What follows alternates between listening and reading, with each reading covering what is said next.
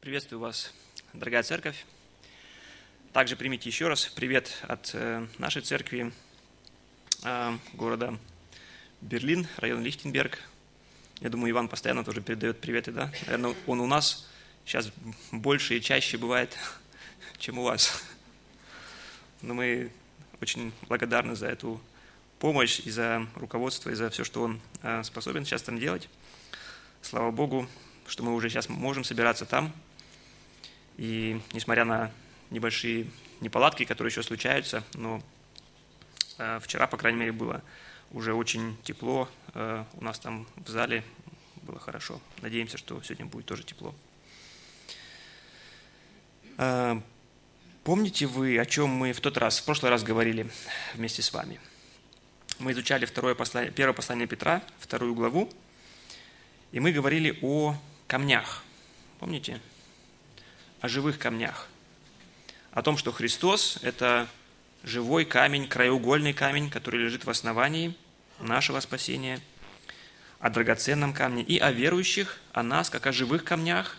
Помните, мы приводили такое как бы сравнение. Есть группа Rolling Stones, катящиеся камни, а мы живые камни, Living Stones. Мы живые камни, которые Богом устрояются в духовном строении церкви. И сегодня мы будем идти дальше по нашему отрывку из первого послания Петра, второй главы, второй главы. Как вы думаете, как важно прислушиваться к предостережениям?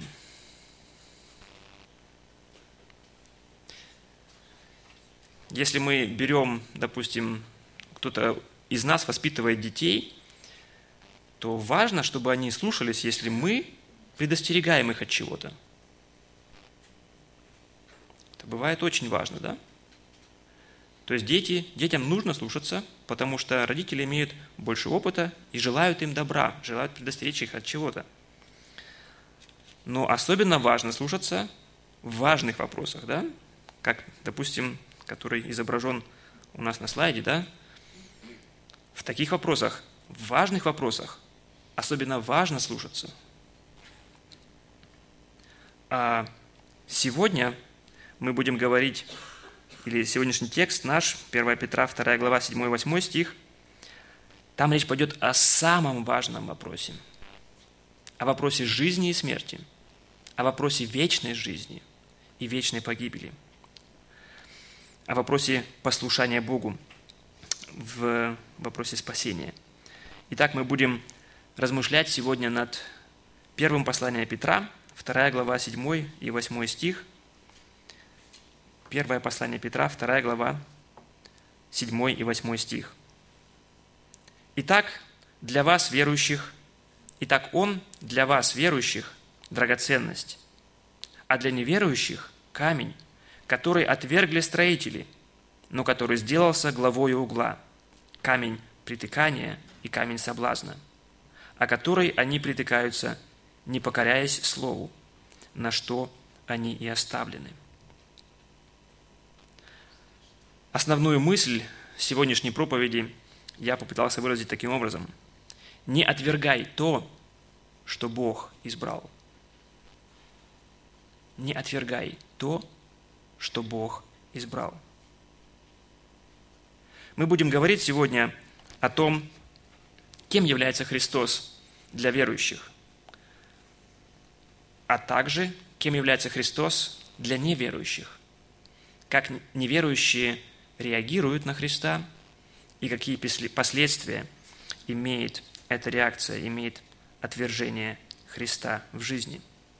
Сегодняшнюю проповедь я назвал «Трагедия отвержения». Итак, не отвергай то, что Бог избрал. Кем является Христос для верующих? Сегодняшний отрывок, который мы будем разбирать, он начинается с обобщения того, о чем Петр говорил ранее. И он как бы подводит итог, говорит, «Итак, Он, то есть Христос, для вас, верующих, драгоценность». В шестом стихе до этого он э, проводил, приводил цитату из э, книги пророка Исаии, 28 главы 16 стихом, где он говорил, цитируя Исаию, «Вот, я полагаю, всего не камень, краеугольный, избранный, драгоценный, и верующий в него не постыдится». И тем самым Петр говорит или подтверждает из Писания, говоря, что Христос лежит в основании. Христос лежит в основании нашего спасения, и Он является определенный от Бога и поставленный для Бога, от Бога камень, который лежит в основании нашего спасения. Он также говорит, говорил в этом стихе, что мы можем приходить к Нему и должны приходить к Нему посредством живой веры. То есть верующий в Него не постыдится. То есть вера, наша вера, является условием для правильного восприятия Христа, так, так как, как это должно быть. И у тех, кто действительно является этими живыми камнями, кто имеет эту живую веру во Христа, Христос и является этим краеугольным камнем, драгоценным камнем, который они действительно ценят по-настоящему. То есть они оценивают Христа таким же образом, как и Бог его оценивает. Бог говорит, Он драгоценный, и те из нас, кто верою принимает Христа, они как бы соглашаются с Богом и принимают эту оценку Христа. Для них Христос также является э, драгоценностью. То есть и их оценка Христа, она совпадает с объективной оценкой и самого Бога. То есть Христос для них является драгоценностью. То есть как бы этими словами Петр подводит итог тому, что он говорил до этого. Но основной темой данного отрывка, о чем он говорит далее, как бы является не отношение, не дальше развитие этой темы, не отношение верующих ко Христу, но он проводит как бы такое сравнение, как бы такой анализ. Верующие, неверующие, верующие, неверующие. Как бы э, сопоставляет и сравнивает, как одни относятся, как другие относятся к, ко Христу. И основной темой э, этого отрывка является именно э, отношение неверующих ко Христу. Итак, кем является Христос для неверующих? Далее седьмой стих говорит об этом. А для неверующих камень, который отвергли строители – но который сделался главою угла. Камень притыкания и камень соблазна. Неверующие, то есть это те, кто не верует в Христа, не верует во Христа. В других э, переводах употребляется как бы тоже слово «непокорные», неверующие в значении «непокорные». И подводя итог тому, что Петр уже сказал о отношении верующих ко Христу, он в этим, этими словами как бы противопоставляет, говорит, как бы для верующих, а для неверующих. Мы еще раз видим здесь это противопоставление о том, как а, неверующие реагируют на Христа, как они относятся к Христу. И об этом мы читаем также в седьмом стихе, в начале седьмого стиха. То есть их отношение ко Христу описывается словами «А для неверующих Он, Христос, является, Он есть камень, который отвергли строители». И эти, в, этих, в этом месте Петр также цитирует Ветхий Завет, Псалом 117, и об этом он уже говорил ранее, в четвертом стихе. Он как бы мы видим, он э, находится в этой теме и постоянно э, на базе определенных стихов из Ветхого Завета он открывает нам эту э, свою тему. И мы уже говорили об этом в четвертом, когда мы разбирали четвертый стих, об этом отношении людей ко Христу. Здесь говорится, что они отвергли, то есть строители отвергли камень. То есть люди, которые были в то время э, к которым Христос обращался, они отвергли Христа. И вот это слово, оно интересное, мы уже в тот, э, в тот раз говорили, когда мы разбирали четвертый стих, о том значении, которое имеет это слово «отвергать». То есть это слово имеет значение «отвергать после рассмотрения», исследовать что-то и потом объявить это ненужным, негодным. И для нас это важно понять, потому что получается, что э, отвержение Христа это не было какой-то ошибкой. Это не произошло в результате какого-то недопонимания или недоразумения. Но отвержение Христа было осознанный, явный акт со стороны людей того времени. Это было осознанное решение. И Евангелие, они подробно описывают этот процесс, этот процесс оценки и отвержения Христа. И в первую очередь э, Христос был отвергнут религиозной элитой или руководителями народа в то время. В ходе своего служения Христос постоянно, подвергался подобной оценке – к нему постоянно, как будто эта оценка, она постоянно перешла или переросла просто уже в поиск э, каких-то оснований для того, чтобы придраться, чтобы обвинить Христа в чем-то, чтобы уничтожить его. Если бы он был Мессия, да, он бы не пришел с Галилеи.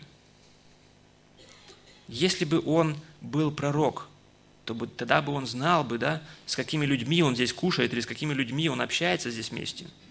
То есть это постоянная оценка, проверка и э, объявление его недостойным или ненужным. Постоянное отвержение. Мы видим этот процесс, который постоянно проходил. Он написан в Евангелиях. И в конце концов, этот процесс, эта оценка, она закончилась тем, что Христу был вынесен смертный приговор – и незадолго до этого Христос, находясь в храме, он беседовал с нападающими на него первосвященниками. Мы тоже читаем об этом в 21 главе книги Евангелия от Матфея. И первосвященники как бы постоянно уже в то время уже решили, приняли это решение о том, чтобы убить, уничтожить его. И постоянно уже в храме находясь, не могли как бы открыто его взять, схватить, но постоянно нападали на него, пытаясь как-то обвинить, э, уловить его в каком-то слове. И вот э, в данной ситуации, после такого определенного очередного диалога вместе с э, фарисеями, первосвященниками, Христос рассказывает им притчу о злых виноградарях.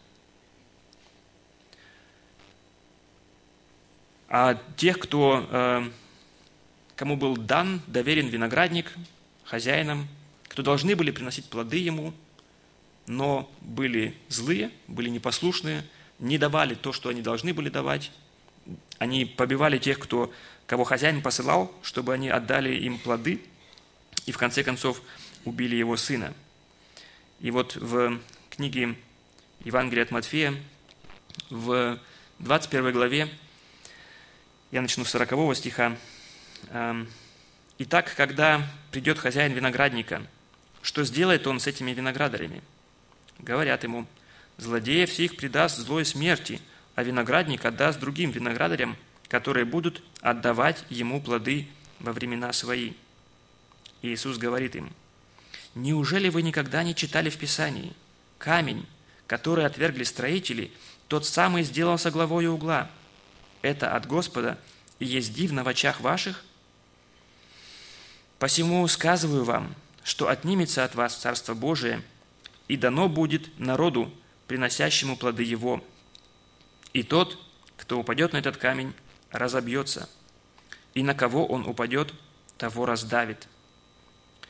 И, слышав притчи его, первосвященники и фарисеи поняли, что он о них говорит, и старались схватить его, но побоялись народа, потому что его почитали за пророка. Итак, видите, Христос, обращаясь к этим людям, к тем, кто в данный момент нападает на Него, Он предупреждает их, Он указывает им на их серьезное, опасное положение, в котором они находятся. Он указывает им именно на основании Писания. Смотрите, э, в какой опасности вы находитесь. И интересна вот эта реакция – этих людей. Смотрите, они поняли, что Христос говорит о них. Но какая была их реакция? К сожалению, не раскаяние. К сожалению, не покаяние, не изменение своего отношения, но еще большая, э, как бы большая агрессия. Они старались еще дальше схватить его. И здесь опять же видно, э, кого эти люди боялись больше, Бога или людей. Они его старались схватить, но не сделали этого, потому что боялись народа. То есть они больше старались не Богу угодить, а старались э, быть в почтении у народа. Таким образом, мы видим, что сначала руководство или сначала руководители народа, но впоследствии и основная масса народа израильского, они не признали в Христе своего Мессию. И несмотря на то, что первая церковь, она состояла целиком, полностью из э, евреев, но э, как бы основная масса, она не последовала за Христом. Они в основной массе своей отвергли. И мы тоже читаем уже в Деянии апостолов э, это повествование о распространении Евангелия, о том, как эм, апостол Павел, как бы его, э, ну как, обычай, как он проповедовал, как он нес благую весть, первым, первым делом он шел в синагоги к евреям, чтобы им первым э, рассказать, первым преподнести Евангелие. Но мы видим, что в большинстве случаев, к сожалению, это вызывало, опять же, только агрессию – с их стороны, тоже и в отношении апостола Павла. Итак, мы видим, что верующие принимают Христа и ценят Его, а неверующие отвергают Его. И кем является Христос для них вследствие этого, вследствие Его, вследствие их такого отношения к Ним, к Нему? Христос является камнем преткновения – в этом э, стихе Петр дальше цитирует также из э, Ветхого Завета, из книги пророка Исаии, где он говорит о том, что Христос является для неверующих камнем преткновения. Здесь говорится, а для неверующих он камень притыкания и камень соблазна. Притыкание, э, даль – в своем толковом словаре дает такое определение этому слову «преткновение», значит, приткнуться, встретить препятствие, помеху, остановку, споткнуться или умственно, или нравственно, погрешить, соблазниться э, чем-то или кем-то, припинаться.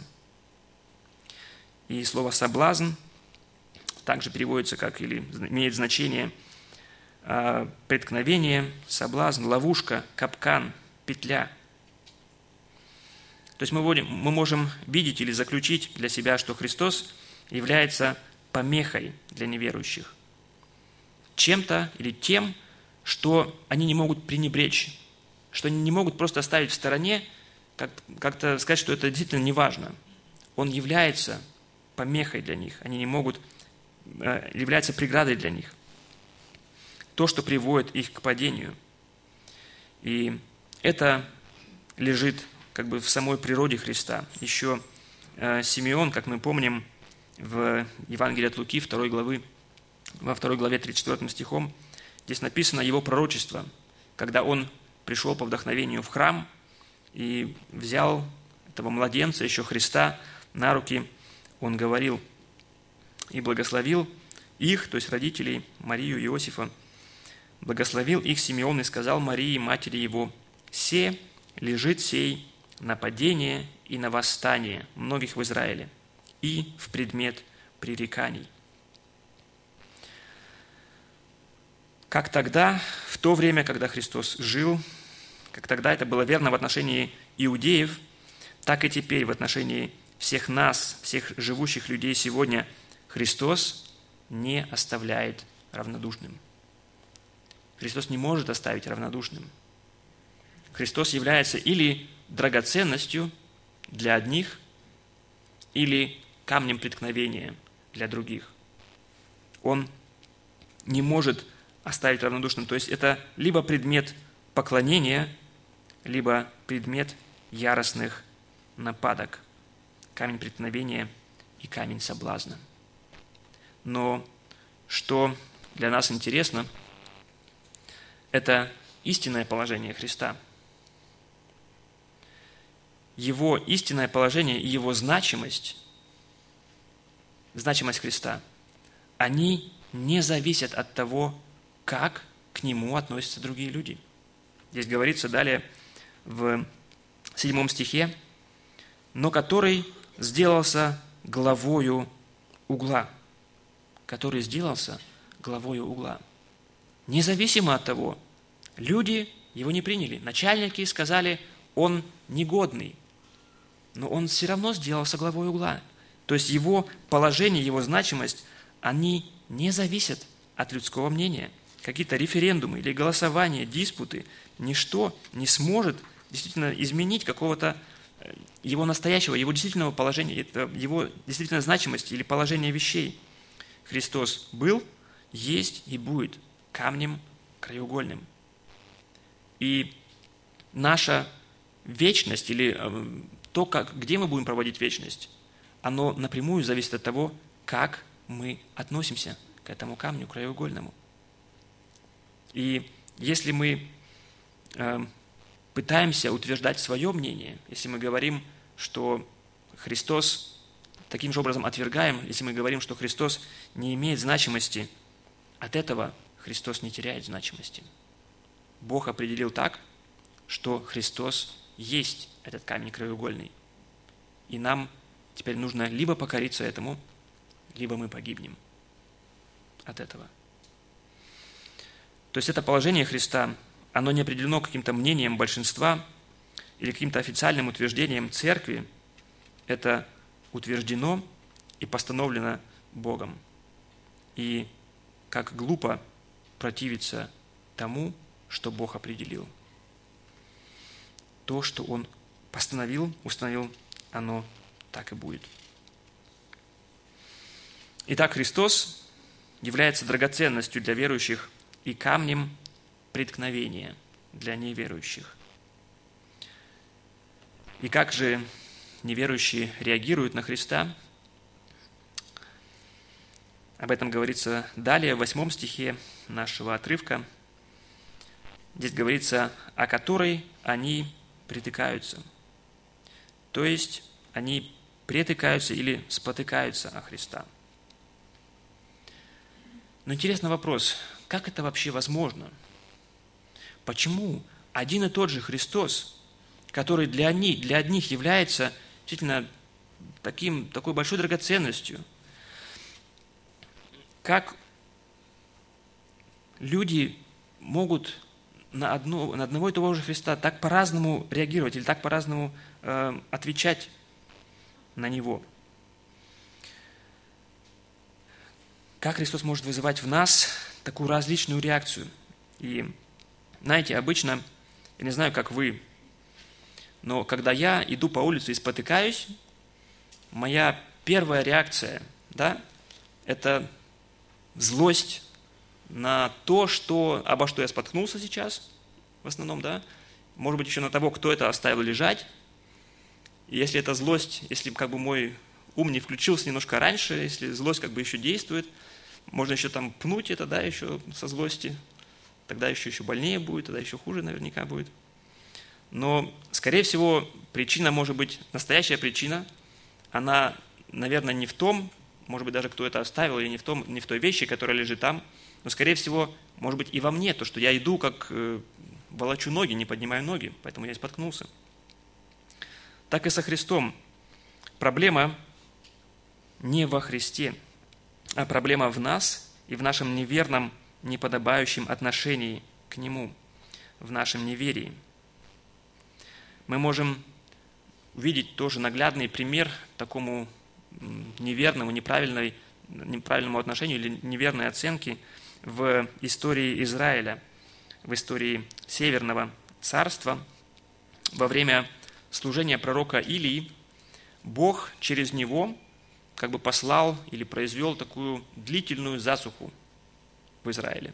В течение трех лет и шести месяцев в Израиле не было вообще никаких осадков. Это было для них как наказанием, чтобы вразумить их, или наказанием для, за то, что они удалились в идолопоклонство. И в течение всего этого времени Ахав, то есть он был царем э, Израиля в тот момент, и как бы главным виновником того, что Израиль отступил от Бога, потому что он был первый, кто отступил от Бога в идолопоклонство и учил, насаждал как бы свою эту новую э, религию в Израиле и ввел народ в это идолопоклонство. И этот царь, он искал Илью все это время, три, три года, шесть месяцев. И вот далее в третьей главе, э, в третьей книге царств, 18 главе, 17-18 э, стих, здесь описывается встреча. После этого долгого времени Ахав и Илия, они встречаются снова. Когда Ахав увидел Илию, то сказал Ахав ему, «Ты ли это смущающий Израиля?» И сказал Илия, «Не я смущаю Израиля, а ты и дом отца твоего, тем, что вы презрели Госп... Э, за повеление Господне и идете вслед Ваалам». То есть мы видим Ахав, его оценка ситуации, Ахав видел проблему в, в Илии. Илия, ты виноват в том, что у нас такая засуха большая. Но настоящим источником, настоящей проблемой, источником проблемы, которая была в тот момент, был не Илия, но был пророк, э, был сам этот царь Ахав, потому что он как бы сам отступил от Бога, и весь народ увел в это идолопоклонство. И также и Христос. Мы можем также негодовать на Него, на Его слова, на Его учение, на Его категоричность.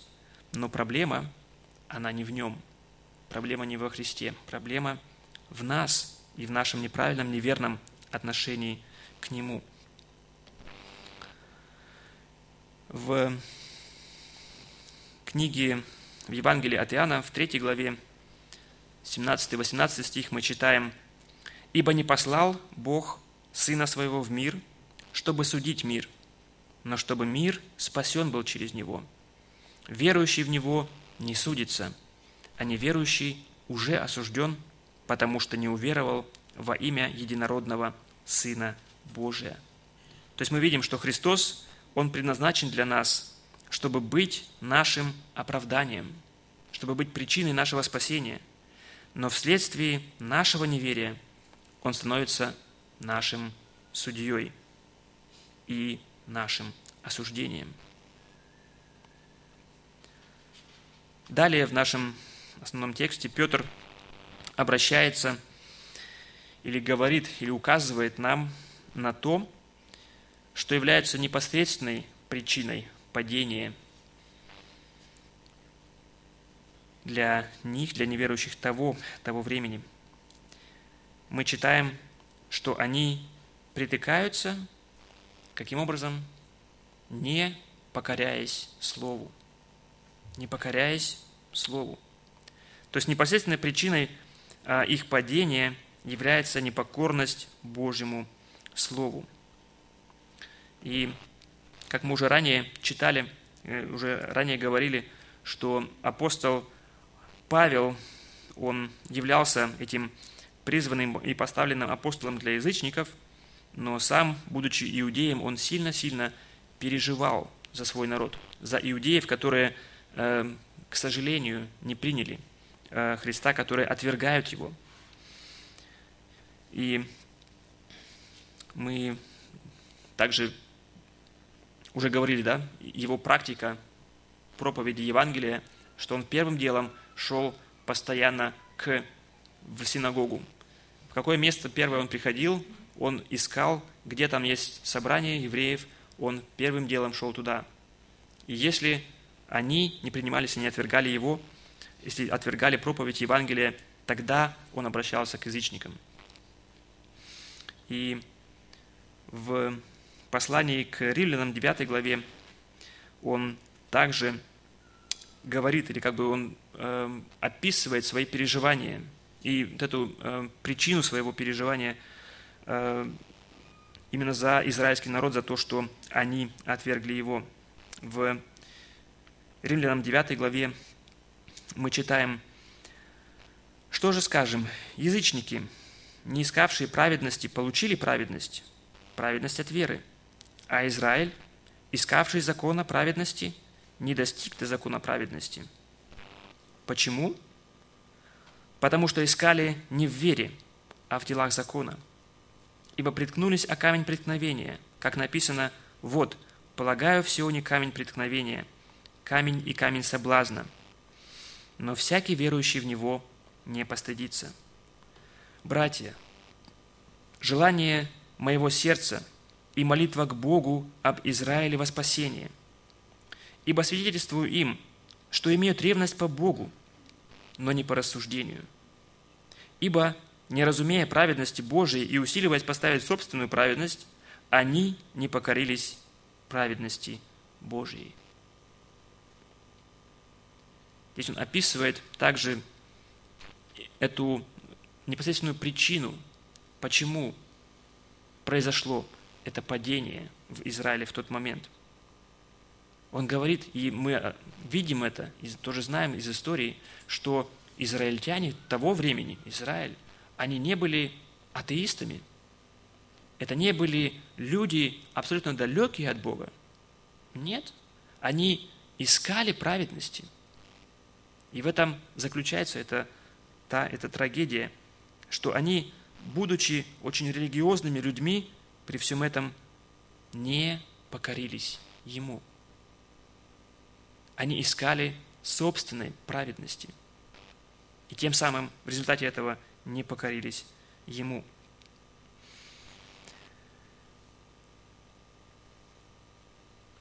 И это, этот факт, это описание, то, о чем говорит Петр здесь, оно должно насторожить и нас. Эти слова Писания об опасности отвержения Христа и об опасности непокорности Его Слову, они относятся не только к израильтянам первого столетия, но также очень актуальны для нас сегодня. Если мы отвергаем сейчас, сегодня Божьи слова, не согласны с ними, если мы утверждаем свои собственные мнения и понятия, мы подвергаем себя такой же большой опасности впасть в непокорность Богу. Можно сказать, что истинность нашей веры, она определяется нашим послушанием Божьему Слову. Итак, мы видим, что неверующие, они притыкаются о Христа, не покоряясь Божьему Слову. И какие последствия имеет отвержение Христа. Об этом мы читаем далее в конце 8 стиха. «На что они и оставлены». 8 стих, «О которой они притыкаются, не покоряясь Слову, на что они и оставлены». Здесь говорится о том, что те, кто упорно, намеренно противятся Богу, Его Слову, подвергают себя очень страшной участи быть оставленными Богом. Мы уже говорили о том, что Павел в ходе проповеди Евангелия, он первым делом обращался к иудеям с проповедью Евангелия, с благой вестью, и если они не принимали ее, он шел далее, оставляя их, оставляя их в упорстве, их неверие. И в послании к римлянам Павел также говорит о Божьем проклятии для всех тех, кто упорно и осознанно отвергает Божье Слово. В первой главе 21 и 24 стихи здесь говорится, но как они, то есть люди, это уже независимо от э, израильтяне или нет, все люди, но как они, познав, познав Бога, не прославили Его как Бога и не возблагодарили, но осуетились в умствованиях своих, и омрачилось несмысленное их сердце, и результат, то и предал их Бог в похотях сердец их нечистоте. Так что они сквернили сами свои тела.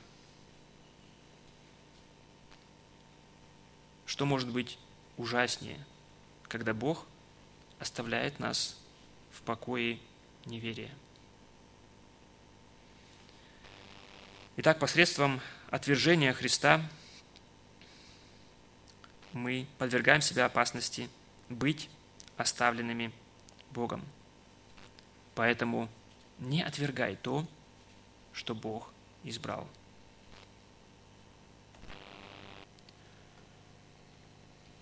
Мы говорили сегодня о том, кем является Христос для верующих.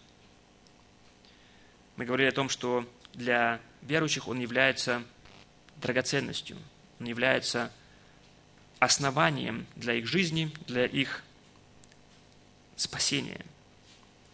Мы также говорили о том, кем является Христос для неверующих, о том, что Христа они отвергают в результате своего заключения, в результате э, исследования и заключения они приходят к выводу, что он негоден, негоден. И в результате этого Христос является для них камнем преткновения, о который они притыкаются или спотыкаются, когда они не покоряются Его Слову. И результатом такого, такой реакции или такого отношения к Христу является большая опасность, что Бог оставит нас в нашем неверии. Что это слово, которое апостол Петр оставил в Писании, что это теперь практически значит для меня сегодня? Если мы говорим о том, что Христос является ценностью или драгоценностью для верующих, давайте спросим себя, ценю ли я Христа? Является ли Он для меня действительно сейчас, в моей практической повседневной жизни, драгоценностью? Если у меня есть выбор, куда потратить, допустим, свое время, свои силы, свое внимание. Что я выбираю тогда? Выбираю я то, что нравится мне, то, что послужит ко благу мне, или я выбираю то, что будет драгоценным для него тоже. Выбираю его ценности. Выбираю служение другим.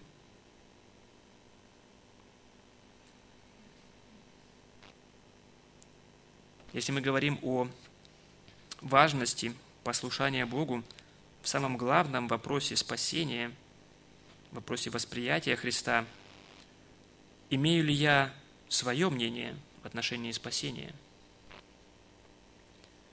Настаиваю ли я дальше на плюрализме или на равноправии разных мнений, которые существуют в мире? Настаиваю ли я на том, э, что ну, все пути каким-то образом они все равно ведут где-то к Богу. Если я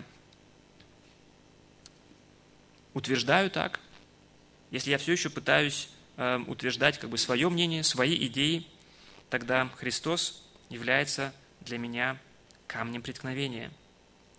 И тот, кого Бог, как мы читали, послал, чтобы спасти мир, оказывается для меня камнем преткновения, причиной моего падения.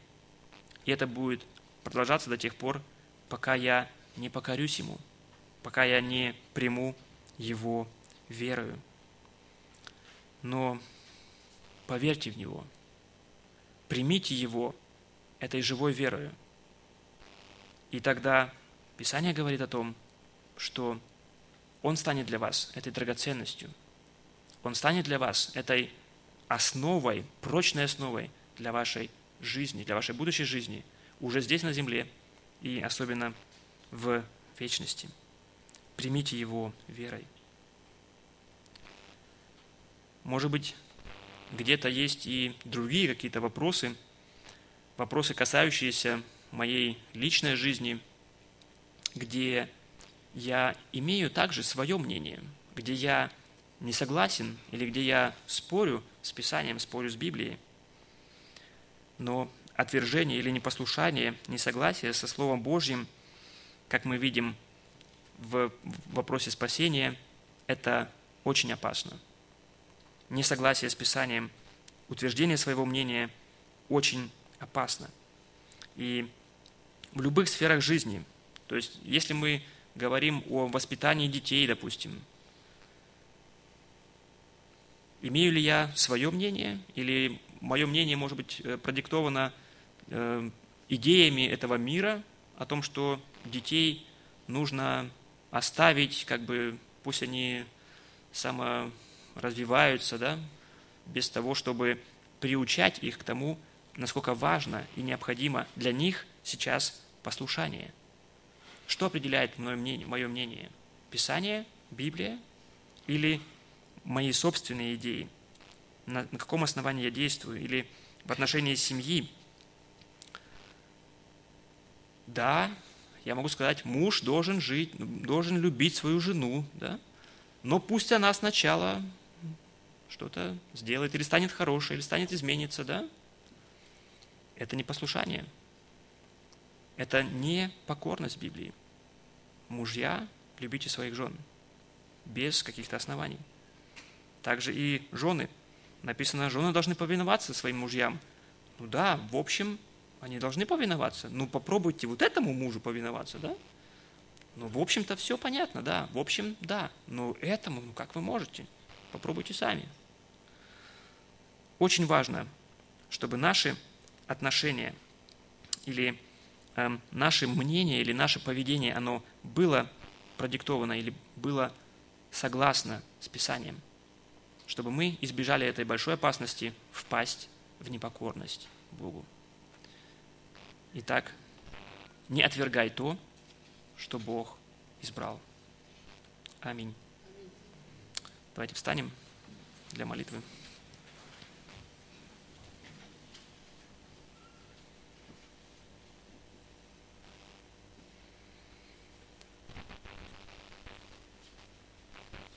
Бог Святой, спасибо Тебе за Слово Твое, которое Ты оставил нам, за то, что Ты говоришь